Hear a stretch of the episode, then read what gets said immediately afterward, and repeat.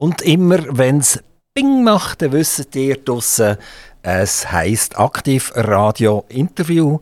Interview sind dazu da, um unsere Region noch viel besser lernen zu kennen.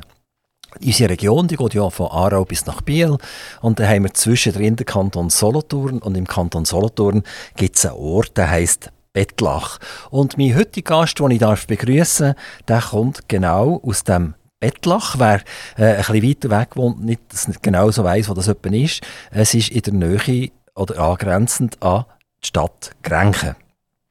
Ich begrüße ganz, ganz herzlich der Matthias Stricker. Guten Morgen miteinander.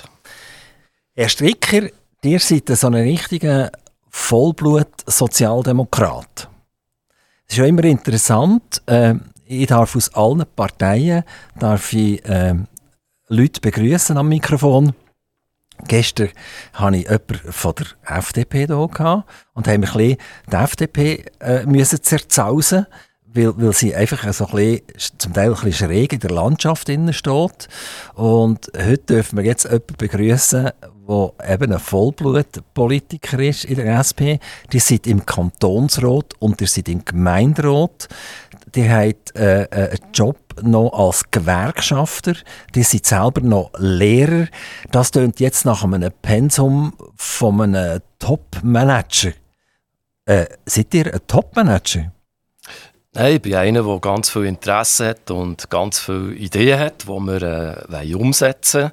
Sei es in meinem Job als Lehrer, sei es in meinem Job als Gewerkschafter, als Präsident vom Lehrerinnen- und Lehrverband Solothurn, LSO.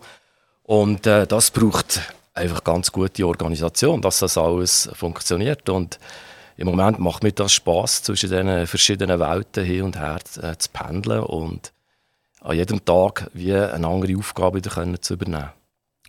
Jetzt aber Hand aufs Herz.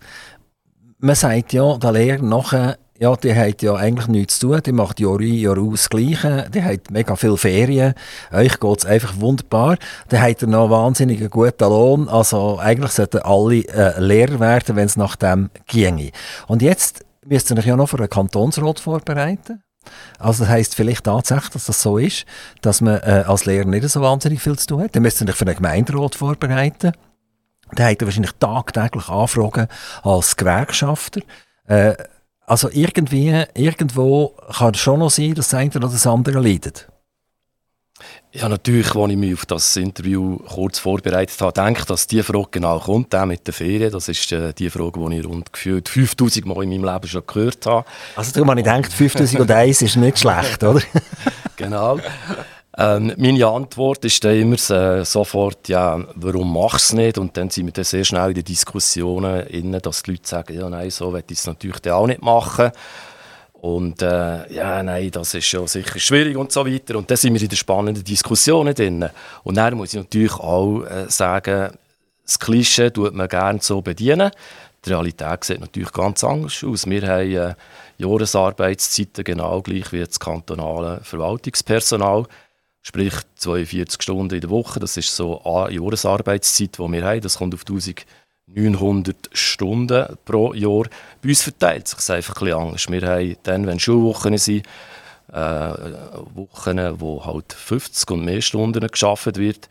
Auch in den Ferien gibt es viele Stunden, ja. die wir arbeiten. Und so sind wir dann relativ schnell eigentlich im gleichen Bereich. Und dann muss noch gesagt werden, wir haben hier grossflächige Arbeitszeiterhebungen gemacht. Oder? Wir arbeiten durchschnittlich auch Überzeit. Und die Überzeit die machen wir gratis, die kann auch nicht kompensiert werden. Das ist die Realität. Also es ist ganz klar, dass ich das ein bisschen persifliere, ein bisschen, oder?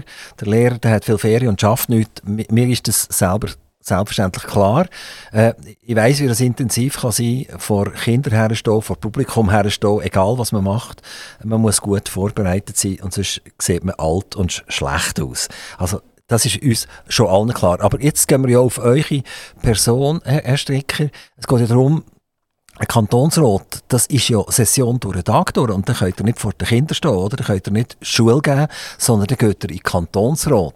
Und nachher, wenn wir die Papiere anschauen, die Flut, die ihr als Kantonsrat bekommt, voraus, äh, die müsst ihr studieren, weil sonst seid ihr kein guter Kantonsrat, weil ihr könnt ja nicht mitreden, sondern dann würdet ihr einfach als Hinterbänkler einfach Ja und Amen sagen zu dem Zeug. Das kann es nicht sein. Und nachher Gemeinderat, dort vermute jetzt, ist mehr Obensitzungen und, und weniger Tagessitzungen. Aber auch dort müsst ihr euch vorbereiten. Ihr seid in der SP an ganz vielen Orten seid ihr beteiligt. Wenn man die Listen anschaut, bei welchen Vereinen das ihr überall dabei seid, dann wird es einem fast schwarz.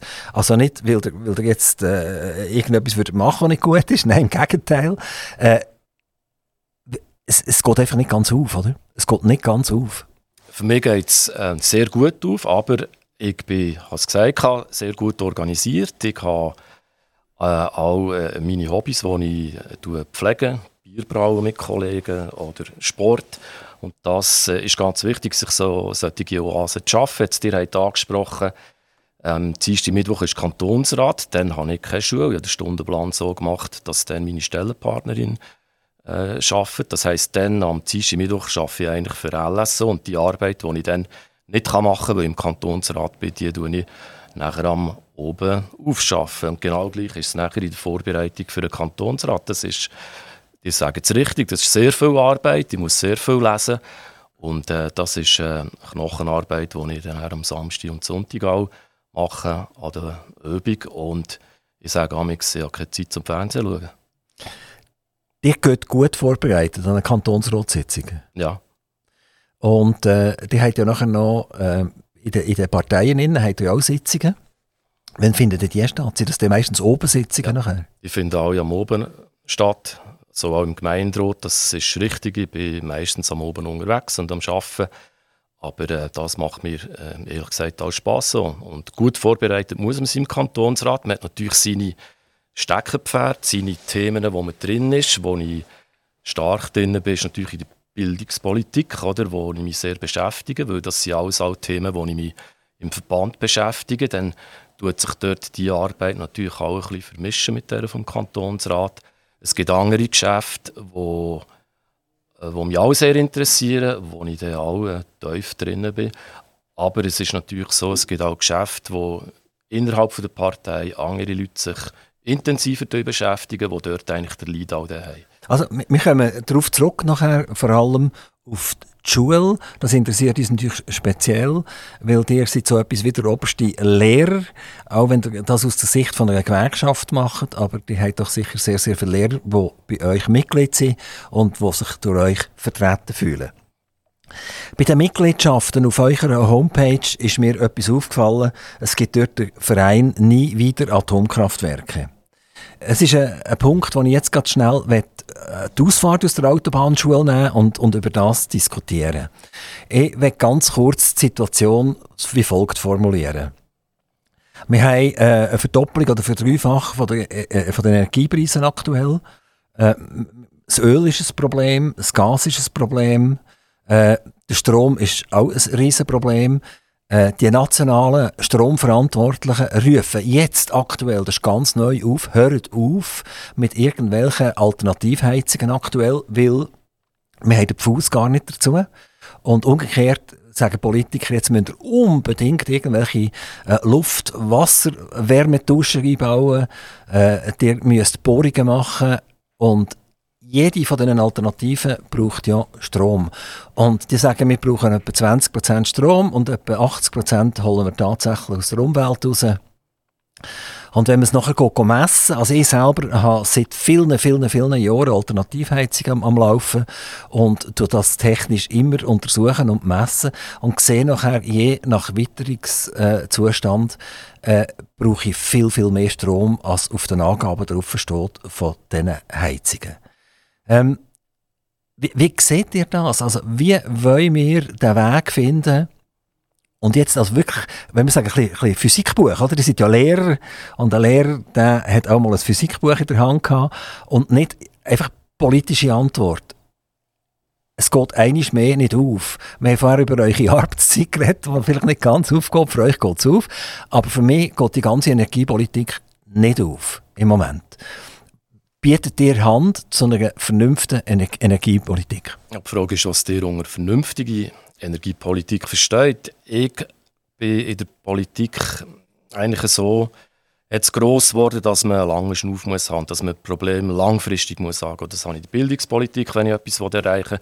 Da habe ich manchmal einen Zeithorizont, wo ich sage, in fünf, zehn Jahren habe ich etwas erreicht.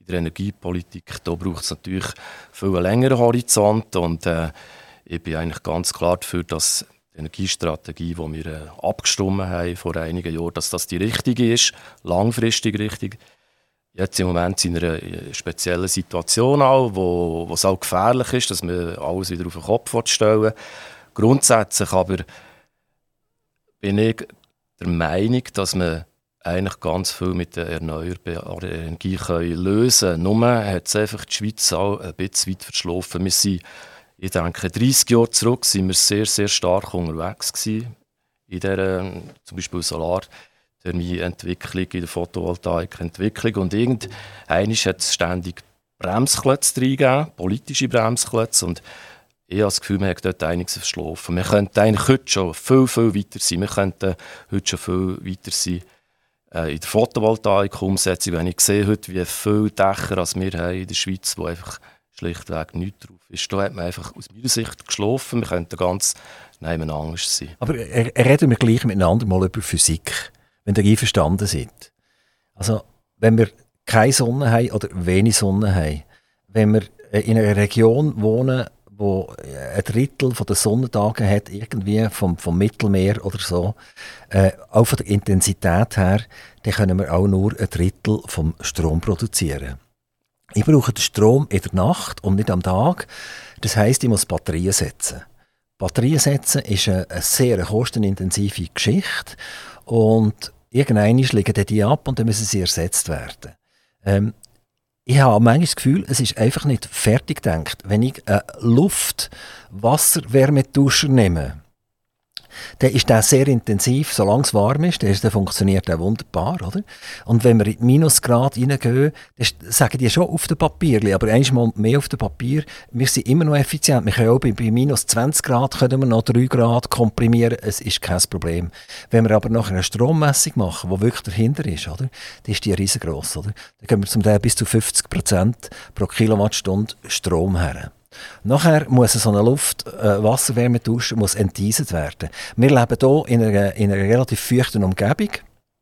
Wir haben hohe Luftfeuchtigkeiten und wenn es wirklich kalt ist, dann vereiset das Ding und muss nachher umgekehrt werden. Dann sauge ich nachher die Energie zum Haus aus, damit ich meine Luft-, äh, Wasserwärmetauscher äh, äh, wieder enteisen Okay, ich werde jetzt keine Physikstunde daraus machen, das werde ich nicht. Ich werde euch einfach sagen, Politiker haben zum Teil keine Ahnung, von was sie reden, oder? Also, das erste ist gesehen, Photovoltaik, ich unterstütze das 100%, das ist super, oder? Aber es macht einfach keinen Sinn, dass ich am, am 31. Juli oder am 30. Juli Strom produziere, jetzt mit um 12 Uhr, wie blöd, oder? Und am 15. Dezember äh, sozusagen keinen Strom produzieren und nachher gleich wieder äh, ins Werk rauslängen und, äh, und meine Spitzen dort go, go beziehen. Und jetzt höre ich nachher gerade auf, jetzt komme ich noch schnell zu den Gaskombikraftwerken.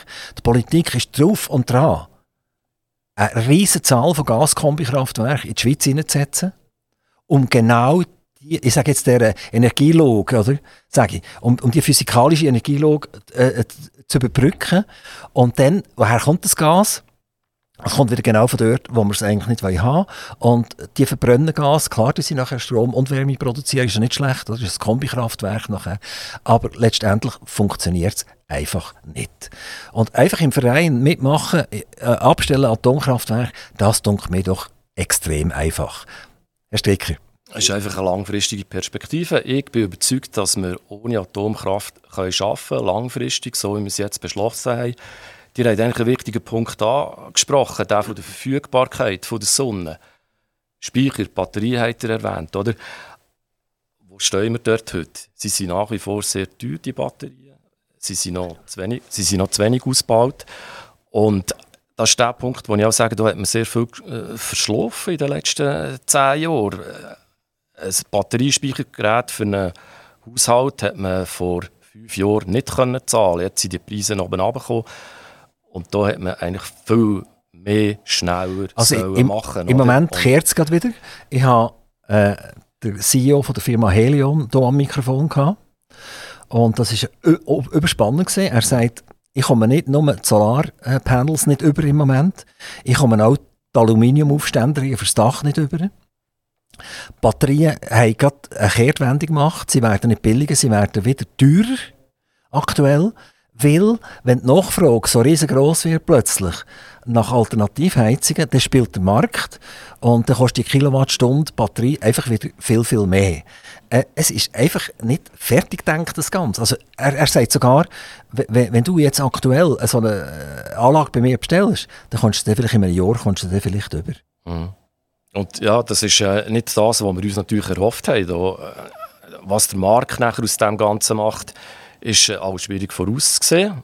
Die Frage ist, was Politik dazu beiträgt, dort eben auch die gesetzlichen Rahmenbedingungen zu schaffen, dass man eben in diese Richtung könnte gehen. Und ich habe einfach das Gefühl, da sind wir politisch einfach immer wieder ausbremst worden. Vor allem auch von der rechten Seite. Aber was würdet ihr denn machen, jetzt ganz genau? Also jetzt, ich habe ein Einfamilienhaus als Variante A und, und, oder ich bin Geschäftsführer, ich habe 47 Mitarbeiter. Wir verbrauchen Gas, wir verbrauchen Energie, um überhaupt die Arbeitsplätze können aufrechtzuerhalten. Zuerst machen wir zum Einfamilienhäuslebesitzer. Was macht jetzt der? Jetzt? Jetzt, ja. Aktuell. Ist ganz schwierig. Es kommt darauf an, muss er etwas gerade ersetzen. Hat er gerade äh, vor fünf Jahren etwas äh, geändert? Ja, er hat, eine, hat zum Beispiel noch eine Ölheizung drin, oder? Mhm. Und äh, wir haben das Barrel Öl ist bis auf 220 US-Dollar auf, aufgetatscht, oder? Also so hoch wie, wie, wie noch gar nie, ist ganz kurz gesehen. Jetzt sind wir wieder unter 100 Dollar, glaube ich, im Moment. Äh, aber, aber wenn, wenn, ihr, wenn ihr schauen oder die Tanksäule oder wenn ihr Agrola anruft oder den Mikrola anruft und sagt, ja gerne Öl, dann kostet das immer noch ein Vermögen. Das tut man, äh, vielleicht den ganzen Monatslohn tut man das zum Sack ausziehen aktuell. Also ist natürlich schon noch die Idee da, dass sagen könnte, jetzt ist der Moment da. Das wäre ja eigentlich, eigentlich im Sinn, dass er das tatsächlich macht. Aber dann lässt er sich eine Offerte machen. Oh, vielleicht kommt er nicht einmal eine Offerte über aktuell. Weil die sind dermaßen überlastet. Telion hat zwischen 450 und 500 Leute aktuell und könnten aufgrund von der Kapazitätsnachfrage bis zu 1000 Leute ausbauen. Also es scheint schon etwas am Laufen zu sein, oder? Aber es funktioniert einfach nicht so schnell. Und die Knappheit von der Energie, die kommt einfach schneller. Mhm. Ja. Genau. Sehe ich auch so. Also, also. Äh, muss man aber darum eben die Bedingungen so schaffen, dass es eben auch schneller geht. Und da braucht es vor allem jetzt äh, vom Bund her gewisse Aktivitäten, aber auch kantonal könnten wir eigentlich schon viel mehr machen aus meiner Sicht. Was wäre das zum Beispiel? Gut, wir haben äh, die Abstimmung ja verloren gehabt, im Zusammenhang äh, über das Energiegesetz, oder, wo, wo auch gewisse Vorschriften gemacht hat. Und ich denke jetzt wirklich, ohne Vorschriften bringen wir die Energiewende nicht an. Es muss, gewisses muss auch reguliert werden. Und wie würden die Regulierungen aussehen? Das heisst zum Beispiel, dass es äh, Fristen gibt, bis wenn man Ölheizungen zum Beispiel muss ersetzen muss. Wenn das die, die richtigen Fristen sind, das kann ich euch jetzt auch nicht sagen, das muss man wirklich im, im gesamten Kontext äh, und was, was, was, soll er, was soll er denn rein? Also er tut irgendeine Alternativheizung rein, wenn er sie dann überhaupt bekommt, die tatsächlich Strom verbraucht, oder? Richtig. Also eine Ölheizung braucht fast Strom null, die muss zünden ja. und dann, dann, dann schädert sie mal irgendeinen vor sich her. Und jetzt braucht dann, er irgendwie zwischen 20 und 50 Prozent Strom. Also eine Kilowattstunde Energie gleich eine Kilowattstunde äh, Strom theoretisch. Und wenn, wenn er jetzt das mit Umwelt löst, braucht er immer noch 20 bis 50 Prozent genau. Strom. Genau. Wir müssen dort ausbauen, wir müssen auch bei der Wasserkraft etwas machen. Dort äh, haben wir auch das Problem von der Staumauern, wo wo es auch äh, immer wieder Einsprachen Also das unterstützt ihr jetzt, dass zum Beispiel das Grimsel, eine Grimselstaumauer oder irgendeine wirklich aufgetan wird? Unterstütze Auch wenn das ein Hochmoor trifft nachher letztendlich und wieder irgendwelche Verbände das Recht haben, Einspruch zu erheben und das um 10, 20 Jahre zu verhindern? Mhm. Ich unterstütze das, weil irgendwann muss man auch den Kompromiss machen und äh, Das heisst, Gesetzesänderung, dass die, die Umweltverbände nicht mehr jedes Mal dürfen einen Einspruch setzen auf so ein Projekt? Ich kann es so sagen, jetzt in diesem Zusammenhang, ihr habt ja gesehen, ich bin auch im WWF aktiv, wo mir sehr wichtig ist und genau in diesem Punkt hat der WWF gesagt, dass wir äh, dort jetzt einen Schritt muss vorwärts gehen ja. Aber grundsätzlich Einsprache, ähm, Regelungen, Ja, streichen finde ich immer noch ein bisschen heikel. Also das muss man schon ein bisschen genauer Aber es bleibt uns vermutlich nichts anderes übrig, oder? Jetzt müssen wir einfach... Ist und, es so, und ja. zwar, ich meine, so eine Staumauer, die ist ja nicht in drei Tagen oben. Bei einem Atomkraftwerk wissen wir, dass es 20 Jahre dauert.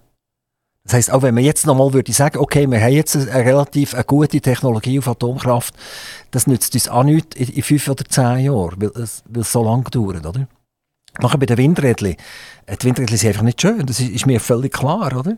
Aber vermutlich dort, wo es halt viel Wind hat, ist es vermutlich eben etwas Gescheites. Also ich bin ja nahe an diesem Windrad äh, dran, auf dem Grenkenberg und äh, ich habe immer auch dort eigentlich meine Unterstützung gegeben, dass man das Windrad auf dem Grenkenberg oder die Windräder äh, bauen, weil äh, also Schönheit, ich finde es eigentlich noch schön, wenn ich in Jura reinschaue und die Windräder sehe, weil ich weiss, da passiert etwas Gutes und es wird äh, etwas Sinnvolles gemacht. Ähm, das Atomkraftwerk zum Anschauen ist auch nicht schön. Also, wenn wir das Energiethema noch wieder verloren, also noch eine letzte Frage dazu. Äh, die sind also bereit, hier jetzt Konzessionen zu machen und nicht mehr Fundi zu äh, spielen. Äh, und auch eure Partei ist bereit, das dazu Hand zu bieten, dass es jetzt wirklich losgeht. Es ist ja nicht nur gemacht, indem ich Solarzellen subventioniere oder andere aufs Dach rauf tut. Das ist okay, oder? Das äh, spricht nichts dagegen. Um, umso mehr, dass jetzt der Staat natürlich einfach Geld ohne Ende verdient. Die 7,7% Mehrwertsteuer auf dem Benzin und auf dem Öl und so weiter und so fort. Auf der massiv erhöhten äh, Preissituation werden am Bund massiv Gelder reinspülen.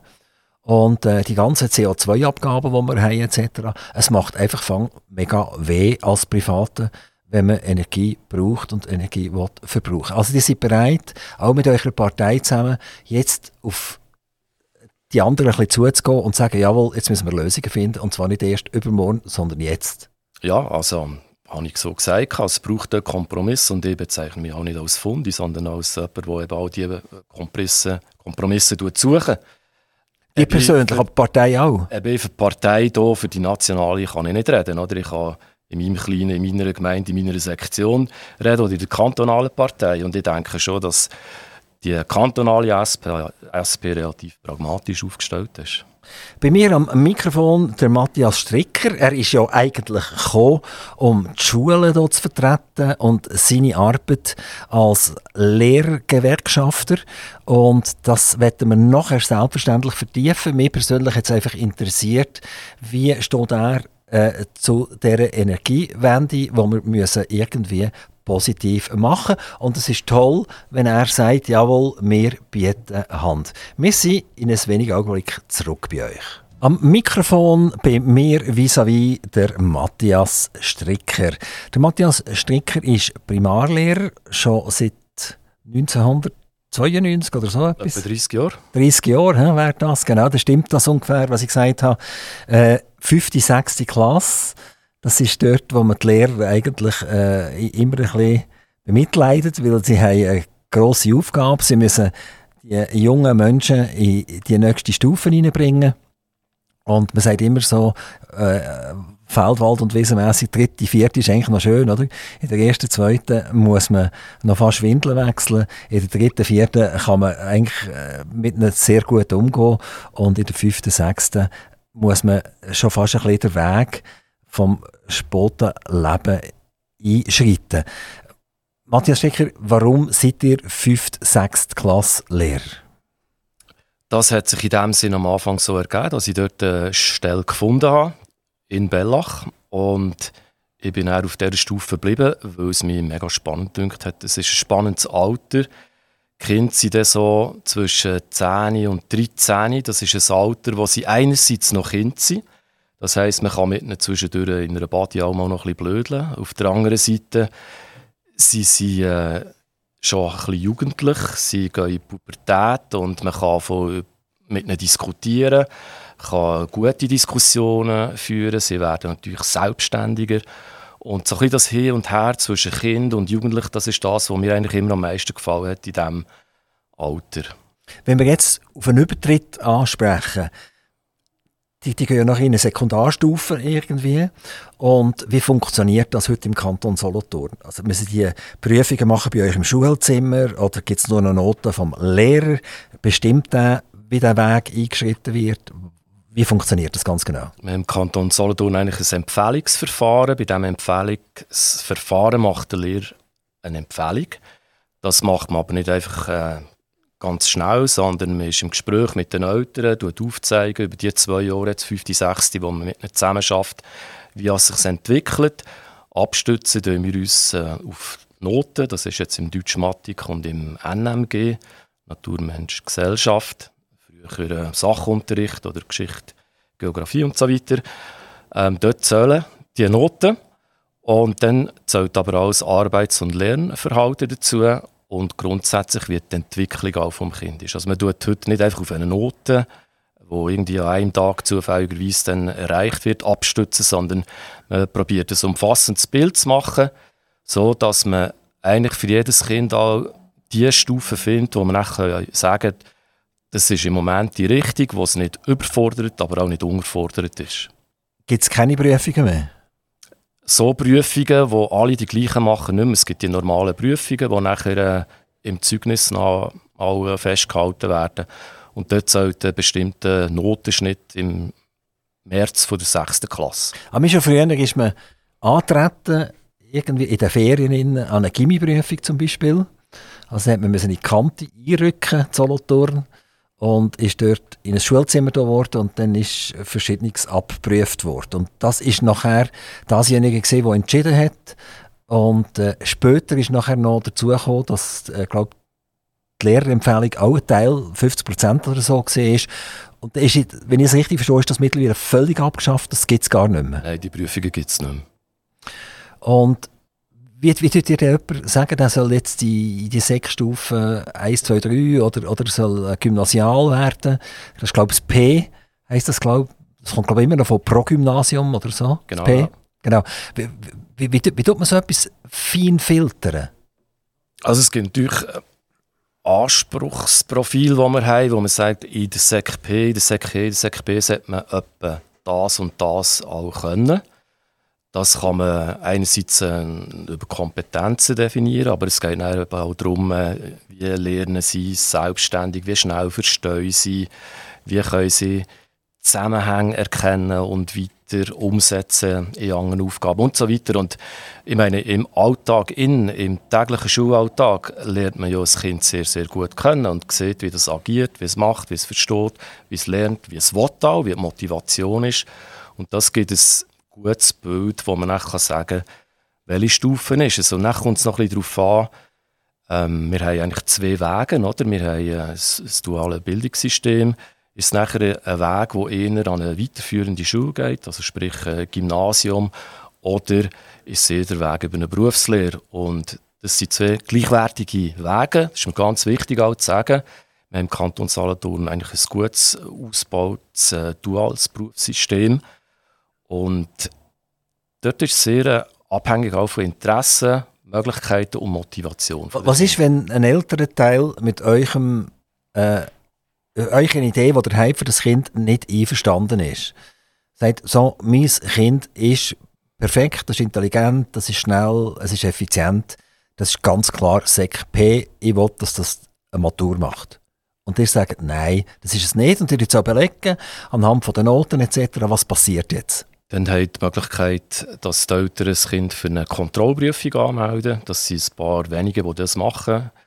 Und äh, die gehen dann nachher an eine Prüfung noch an die Kantonsschule Solothurn, wo dann eigentlich geprüft wird, ist jetzt die Empfehlung vom, von der Lehrperson, stimmt die oder nicht. Habt ihr das auch schon erlebt, dass das passiert ist?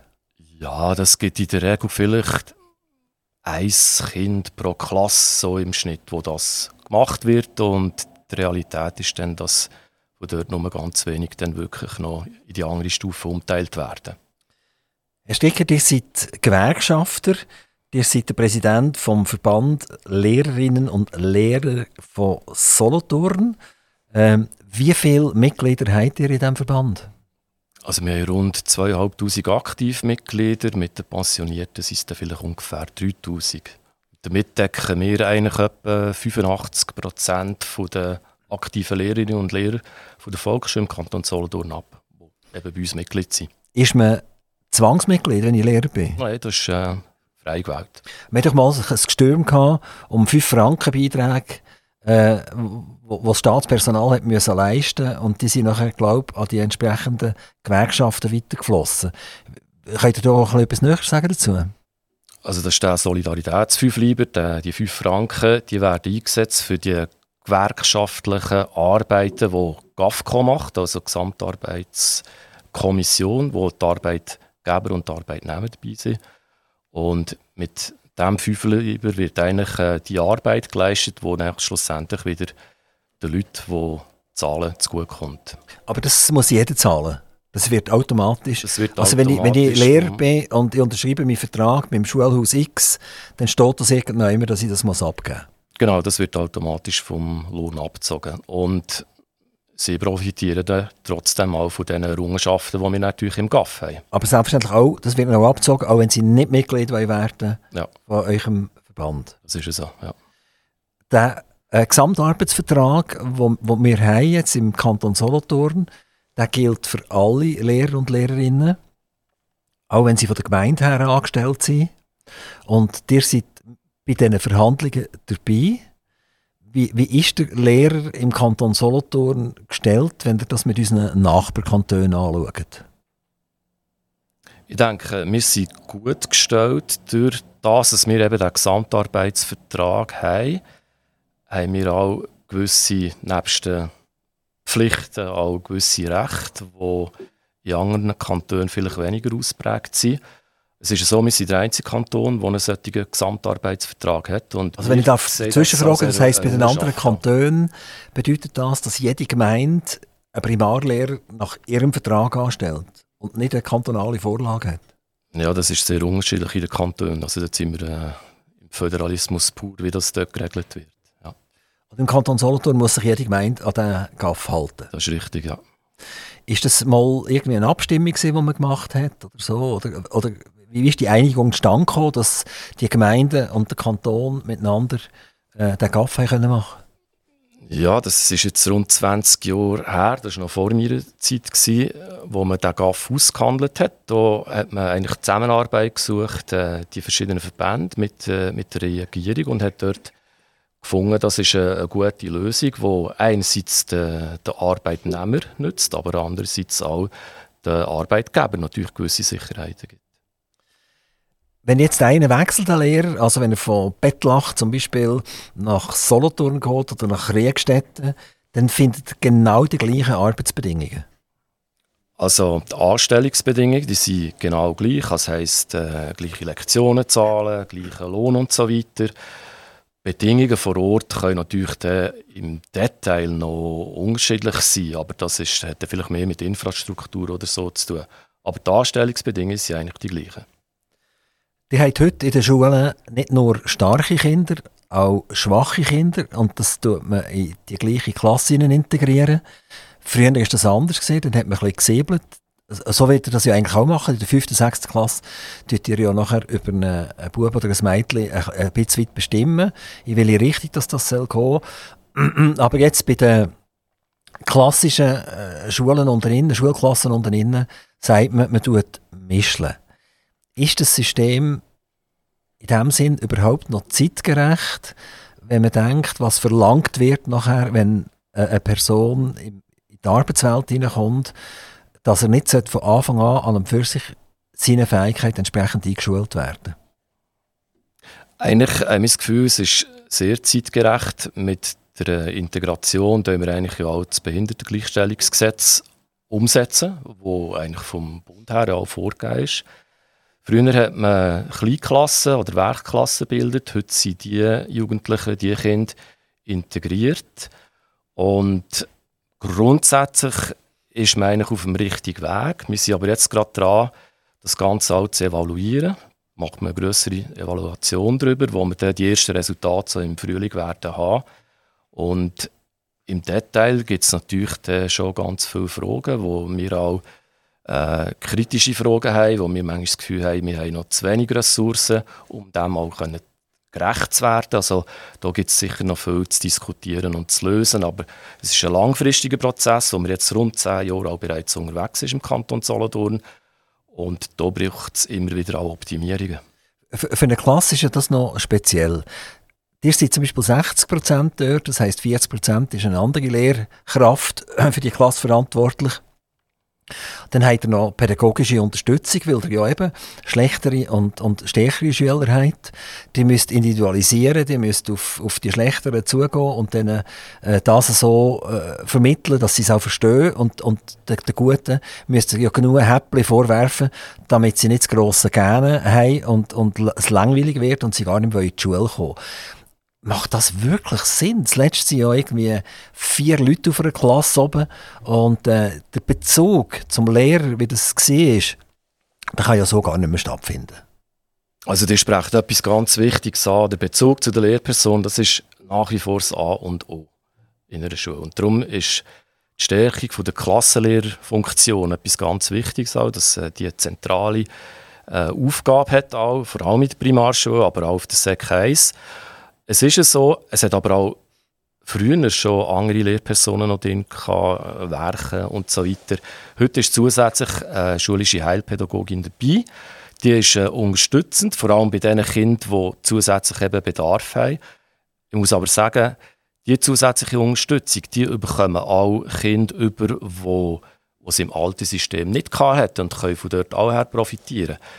Aber es ist eine grosse Herausforderung, all diesen verschiedenen Niveaus gerecht zu werden, individualisieren. Also ich habe nicht einfach mein Programm, wo ich sage, ich habe hier die Aufgabe und die mache jetzt alle, sondern ich habe vielleicht vier, fünf Aufgabenstellungen. Das könnt ihr euch vorstellen. Das ist eine grosse Herausforderung in der Vorbereitung und in der Umsetzung. Und das äh, probieren wir so zu machen, dass wir schlussendlich, dass die, die abgehen wie ein Zäpfchen, wirklich auch Futter haben und weiterkommen und dass die, die Mühe haben, auch ihren Möglichkeiten entsprechend unterstützt werden es, es gibt in den grossen Städten, zum Beispiel in Zürich, gibt es immer wie mehr Privatschulen. Ähm, Eltern, die dort in diesem äh, grossen Pool Stadt sind, finden plötzlich öffentliche Schulen, nein, eigentlich lieber nicht. Weil ich will nicht, dass meine Kinder handicapiert werden.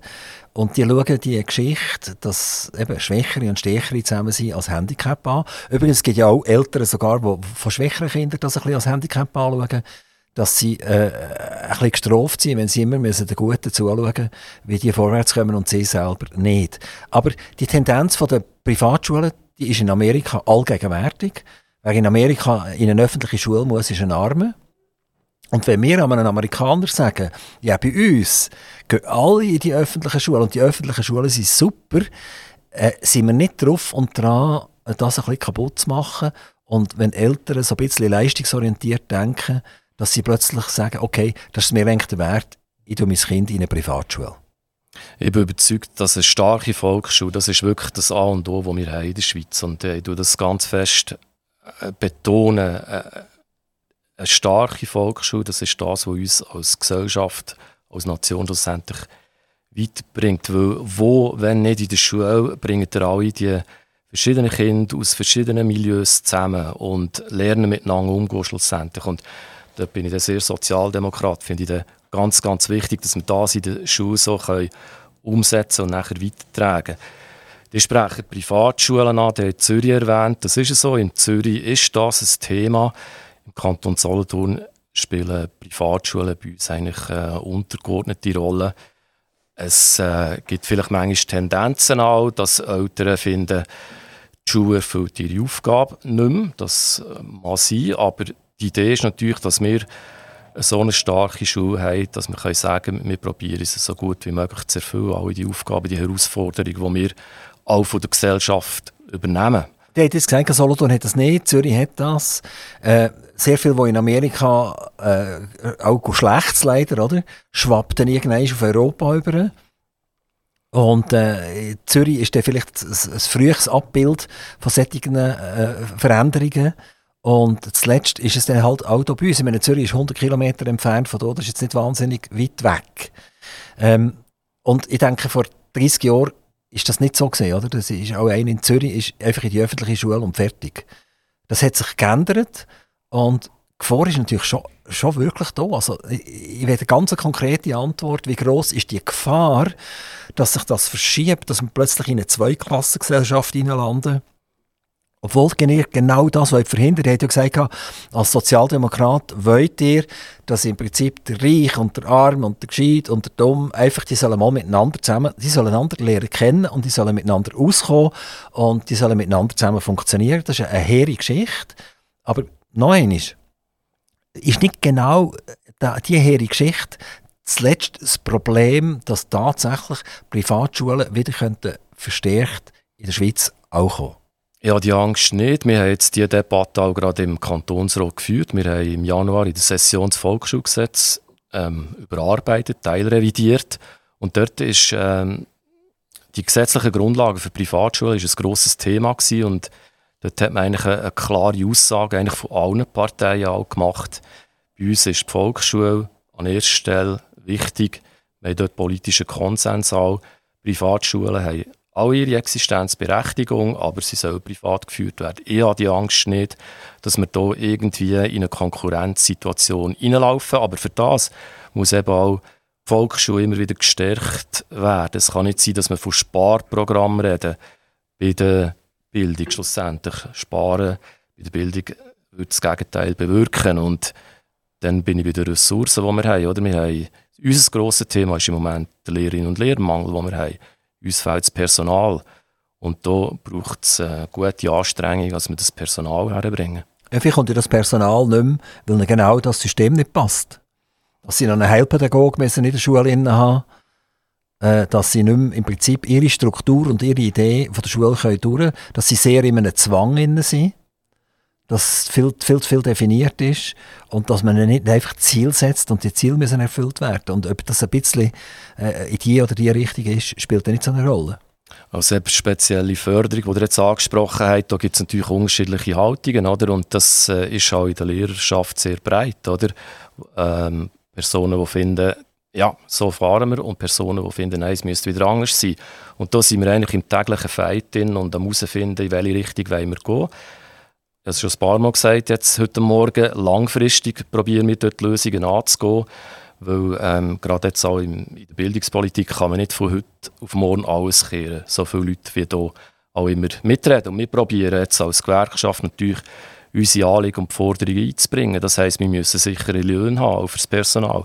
Wir müssen attraktive Löhne haben, auch für das Personal. Sie müssen attraktiv bleiben, vor allem auch. Und äh, da ist man natürlich in Konkurrenzsituation mit anderen Kantonen und da muss der Kanton Solothurn auch wach bleiben. Die sagen, die sind Gewerkschafter und äh, Gewerkschaften, wenn man, wenn man historisch das anschaut, dann sind die ja gewachsen, weil Arbeiter in der, in der Industrieumgebungen wirklich in grosser Armut waren. Die sind krank geworden, die haben gefroren, die haben nicht genug zu essen gehabt, die sind ausgenutzt worden. Und diese Zeiten haben wir Gott sei Dank einmal bei uns äh, schon lange vorbei. Und da könnte man ja fast sagen, die Gewerkschaften, die braucht es gar nicht mehr, weil die jetzige aktuelle Situation ist so, dass sich mehr oder weniger jeder in einem kleineren Umfeld selber kann wehren und selber kann sagen, jawohl, es passt mir oder es passt mir nicht. Jetzt sagen sie sogar bei den Lehrern, hat Lehrermangel, dann können ja die sowieso definieren, was sie eigentlich wollen. Für was braucht es denn überhaupt noch eine Gewerkschaft? Wir brauchen eine Gewerkschaft, weil die sich schlussendlich eben für die Anliegen der Lehrerinnen und Lehrer einsetzt. Das ist eine ständige Weiterentwicklung der Anstellungsbedingungen. Und äh, da braucht es jemanden, der ansteht und die Interessen wahrnimmt.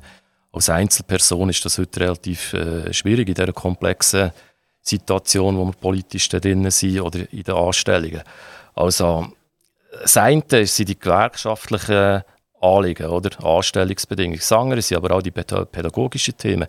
Alle die Schulreformen, die wir in den letzten Jahren hatten, ähm, Frühfremdsprache, spezielle Förderung, Lehrplan 21 und so weiter.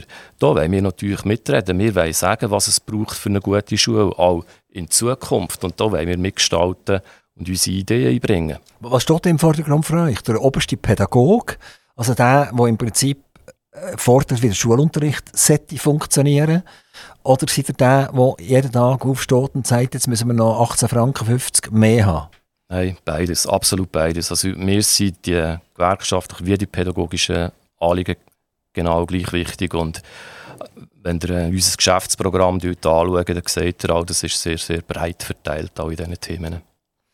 Die, die sagen, äh, die Anstellungsbedingungen müssen verbessert werden. Ist das möglich? Können wir eigentlich von, von, von Mitarbeitern, ganz egal, was die jetzt machen, ob die jetzt Lehrer sind oder ob sie auf der Gemeinschaft oder ob sie in der Privatwirtschaft sind, können wir permanent die Anstellungsbedingungen verbessern?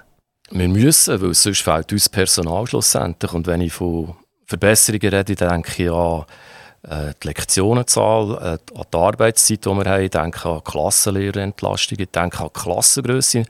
Klassengröße ist ein grosses Thema bei uns. Wir wollen, ich habe es vorher gesagt, probieren, die Kinder auch individueller zu fördern. Machen das mal mit 25, 26 Kindern. Das ist eigentlich heute nicht möglich. Und dort haben wir eine klare Forderung, dass wir sagen, eigentlich, zum heute gut Schule kann, geben, darf man eine Klasse gar nicht mehr über 20 Kinder ausstatten. Wie, wie ist das mit den Gemeinden, die zwischen 40 und 50 Prozent Ausländeranteil haben? Das ist für eine Lehre noch, noch viel, viel, viel, viel schwieriger. Also wenn ich in einer Gemeinde bin, wo Kinder alle äh, Deutschschweizer mässig geboren sind und die Sprache auch beherrschen. Und dann gehen wir irgendwie in eine Gemeinde, wir haben, von Gerlafingen haben wir geredet, beispielsweise, mit dem Gemeindepräsident. Wir, reden hier zu Chwil, hier, wo das Studio von Aktiv Radio ist, wo man auch einen hohen Ausländeranteil hat. Also so eine Lehre ist ja eigentlich noch viel mehr gefordert als äh, ein anderer Lehrer. Also in meiner Gemeinde, wo ich arbeite, in Bellach, ist ja der Ausländeranteil auch relativ hoch. Wir arbeiten zusammen mit Zölzen und mit Lomiswil, wo wir ein Schulkreis sind. Und dort sind natürlich die Gegebenheiten sehr unterschiedlich auch. Ähm, es ist richtig, dass sie Herausforderungen, aber äh, da haben wir auch Antworten. Da brauchen wir aber auch immer wieder Unterstützung. Also jetzt auch gerade im Zusammenhang mit äh, Ukraine ist ein neues Thema, unsere neue Herausforderung, die wir äh, davor stehen sprich äh, Deutschstunden. Auf der anderen Seite, dort, wo der Ausländeranteil geringer ist, denke ich, sind dann wieder andere Herausforderungen. Aber müssen wir jetzt den Lehrer, der sich wirklich muss auseinandersetzen mit der Mehrsprachigkeit, nicht fast ein bisschen besser honorieren als der, der normal, sagen wir, normal kann Schule geben ja? Ja gut, das sind ganz schwierige Diskussionen, weil ähm, da kann man ganz viele Sachen ins Feld führen. Oder? Haben wir, äh, viele Kinder, wo die Familiensituation schwierig müssen wir das auch anders äh, honorieren. Da, da, da, kann man nachher nicht mehr aufhören. Also, darum äh, werde ich diese Diskussion eigentlich nicht lancieren. Die haben eine Familie, die sind der richtige Durchschnittsschweizer. Die sind verheiratet, die haben zwei Kinder. Sind das Buben, sind das Mädchen? Ein Bub und ein Mädchen. Also sie sind wirklich der, äh, im Begriff vom Durchschnittsschweizer. Die sind mal in der Ostschweiz geboren und irgendwann ist vermutlich hierher gekommen. Wenn ich euch zuhöre, tönt das nicht nach irgendwie einer Spitze nach St. Galler Deutsch. Nicht mehr. Hat, hat das mal geredet so, tatsächlich? Äh, wenn ich in der Ostschweiz bin, bei Verwandten, tut es sich ein bisschen anpassen, tönt es ein bisschen anders. So. Aber äh, die ersten fünf Jahre haben wir in Toggenburg gewohnt, also Alt St. Johann, und dann sind wir hierher gekommen. Aber ihr seid schon verwurzelt jetzt hier, oder? wenn ihr, wenn ihr nach in die Ostschweiz geht, fühlt ihr euch auch wieder daheim? Ja, auf eine Art schon, oder? So ein bisschen Urheimat, aber ich fühle mich natürlich absolut verwurzelt hier in der Region, im Leberberg. Durch das, dass ich schon in Bellach, in Längendorf, in Solothurn, in der Stadt gewohnt habe und jetzt schon seit 20 Jahren in Bettlach. Der Grund, wieso also eure Familie damals äh, vom, aus der Ostschweiz, also vom Toggenburg hierher gekommen ist, ist welcher äh, ein einfacher, ich bin ein Pfarrerssohn. Mein Vater war Pfarrer in Doggenburg und er hat äh, eine Stelle als Lehrer hier an der Kantonsschule, äh, Kantonsschule Solothurn gefunden und ist hier als Lehrer hier angekommen. Und äh, ist dann nicht mehr als Pfarrer tätig gewesen? Ist als Kantilehrer nachher tätig gewesen? als Kantilehrer tätig gewesen, als Pfarrer mehr noch so ein bisschen Hochzeiten, Beerdigungen und so weiter. Und das wäre nicht etwas für euch gewesen? Nein, gar nicht. Ähm, nein, ja das auch nie überlegt, aber äh, es war spannend, gewesen, sicher auch heute noch mit meinem Vater über gewisse Themen so zu diskutieren.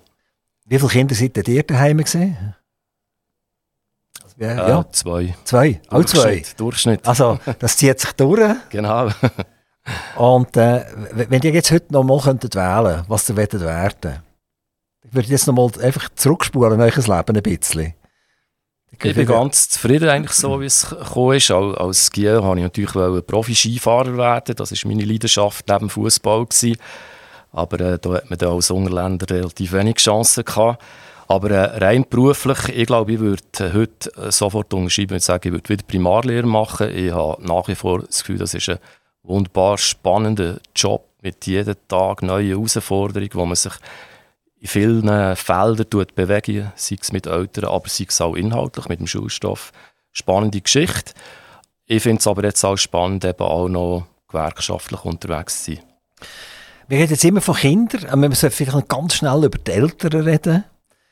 Äh, in meinem Freundeskreis gibt es viele, die den Lehrberuf äh, inne haben und die fluchen alles über die Eltern. Mhm. Ich sage, die Kinder sind völlig harmlos, die Eltern sind die absolute Totalkatastrophe. Das würde ich so nicht sagen. Nein, ich finde, in all diesen Jahren, wo ich jetzt hunderte von Elterngesprächen geführt habe, dass die meisten Eltern auch eigentlich das Gleiche wollen, nämlich das, dass das Kind seinen Weg im Leben macht. Und ich sage immer, ich, bin ein Begleiter, zwei Jahre lang, der probiert, das so ein eine, eine gute, nach meiner Ansicht gute Richtung kann steuern Und die Eltern haben eigentlich meistens auch die gleichen Ideen. Und das gibt natürlich auch Unterschiede. Wir haben Themen von Eltern, die sich nicht um Kind kümmern, oder? Und das sind schwierige Geschichten, die auch äh, ja, recht ans Herz äh, gehen. Und dann gibt es auch die Eltern, die möglichst viele äh, Ansprüche stellen an die Schule und was sie alles erfüllen. Und ich denke, da muss man gegenhalten und sagen, was unsere Möglichkeiten sind und was auch ihre Aufgaben sind. Ich kann mir vorstellen, dass das wirklich tief in die Knie runtergeht, wenn man ein riesiges soziales Problem hat, also ein Kind vernachlässigt ist. Passiert das ab und zu? Das passiert ab und zu, so dass wir natürlich auch nachher müssen Behörden einschalten müssen. Und das Kind bleibt dann nachher in der Normal in der Klasse und dann nimmt man das Kind vielleicht den Eltern weg, Pflegeeltern. Das kann es geben, ja, es kommt halt sehr auf die Situation an. Aber das Ziel ist natürlich immer auch, dass ein Kind kann integriert in einer Klasse bleiben kann, wo es eigentlich gut aufgehoben ist. Und das ist ja das Wichtige, oder? Auch, äh, der soziale Zusammenhalt in einer Klasse. Und wenn ein Kind dort wohl ist, dann probiert man es natürlich nicht einfach irgendwie in einem Angst zu tun. Geht ihr in solchen Fällen auch mal rufen? Also geht ihr mal sagen, jetzt gehe ich mal zum Beatle heim und werde eigentlich mit den Eltern ein persönliches Gespräch suchen? Ja, Leute ha, habe ich früher vielleicht auch gemacht. Heute macht man das dann nachher mehr, dass man die Eltern eigentlich ins Schulzimmer holt und sagt, wir müssen zusammen reden, Termin abmacht. Und die kommen dann auch tatsächlich? Äh, meistens, ja. Also, normalerweise schon. Es ist noch, vielleicht noch spannend, wenn ihr mal seht, wie das daheim aussieht dort. Ja. Um ein bisschen das Gefühl haben. Aber ihr müsst vermutlich irgendeinen Sozialarbeiter einschalten für das. Ja, nein, ich bin schon ein paar äh, heimgegangen zu den Leuten, um äh, zu schauen, wie, wie leben sie bei uns in der Grederhöfe zum Beispiel. Äh, siebenköpfige Familie in drei Zimmern und so. Und das gibt schon einen Eindruck, äh, äh, aus welchem oder welchen Hintergrund bringen all die Kinder mit? Mir ist zum Beispiel auch ganz wichtig, äh, ich frage immer alle Eltern, wo sie arbeiten, dass ich mir das Bild machen kann, was ist der berufliche Hintergrund auch von den Eltern, wo arbeiten sie, äh, in welchen Betrieben. Das äh, finde ich ganz wichtig, das auch zu erfahren, weil das gibt auch immer ein, bisschen, äh, ein umfassenderes Bild. Matthias Sticker, unser Interview ist in wenigen Minuten beendet. Ich darf immer noch das Mikrofon freischalten, zuletzt, um ein paar Wünsche äußern. Das können politische Wünsche sein, das können familiäre Wünsche sein, das können wirtschaftliche Wünsche sein, das können schulische Wünsche sein, etc. Ich tue schnell einen Jingle einspielen, dann habt ihr schnell ein paar Sekunden Zeit, um nachzudenken und dann sind wir gespannt, von euch Wünschen zu hören. Gesundheit, das ist grundsätzlich das, was wir in den letzten zwei Jahren erlebt haben mit der Pandemie, ist eine riesige Herausforderung und Grundsätzlich wünsche ich mir äh, für meine Familie, für alle Leute natürlich, äh, Gesundheit. Und das andere, was mich jetzt sehr beschäftigt, ist die Ukraine, der Krieg, Flüchtlinge, die hierher kommen. Wir laufen eigentlich von der einen Herausforderung jetzt gerade in die nächste rein. Wir haben bereits erste Kinder und Jugendliche, die hier jetzt in unseren Schulzimmern sitzen. Das äh, ist eine grosse Challenge. Und dem wollen wir uns auch als Verband äh, stemmen. Und ich bin überzeugt, dass die Lehrerinnen und Lehrer auch wirklich die Kinder wollen, äh, unterstützen und aufnehmen Auch dort Im Moment sind die Lehrpersonen im Kanton Solothurn auch müde und ausbrennt mit der zweijährigen Pandemie. Ist sehr viel, wo auch noch muss auf, aufgeschafft werden wo nicht hat können gemacht werden und ja, da braucht es grosse Ausdauer und es braucht ähm, auch die politische Unterstützung, wenn es nachher auch um Finanzen geht. Matthias Stricker, ganz, ganz herzlichen Dank, dass ihr nach Zuchwil gekommen in unser dunkelblaue Gebäude, da direkt an der Autobahn Ein- und Ausfahrt. Es ist schön, mit regionalen Leuten zu reden, wo man wieder ein bisschen Verständnis bekommt für die eine oder andere Situation, wo man vielleicht selber schon lange, lange nicht drin ist. Und, und als ältere oder mittelalterliche Person ist man schon lange zur Schule aus. Toi, toi, toi für eure Arbeit, toi, toi, toi für eure politische Arbeit und vor allem toi, toi, toi für eure Kinder. Merci vielmals.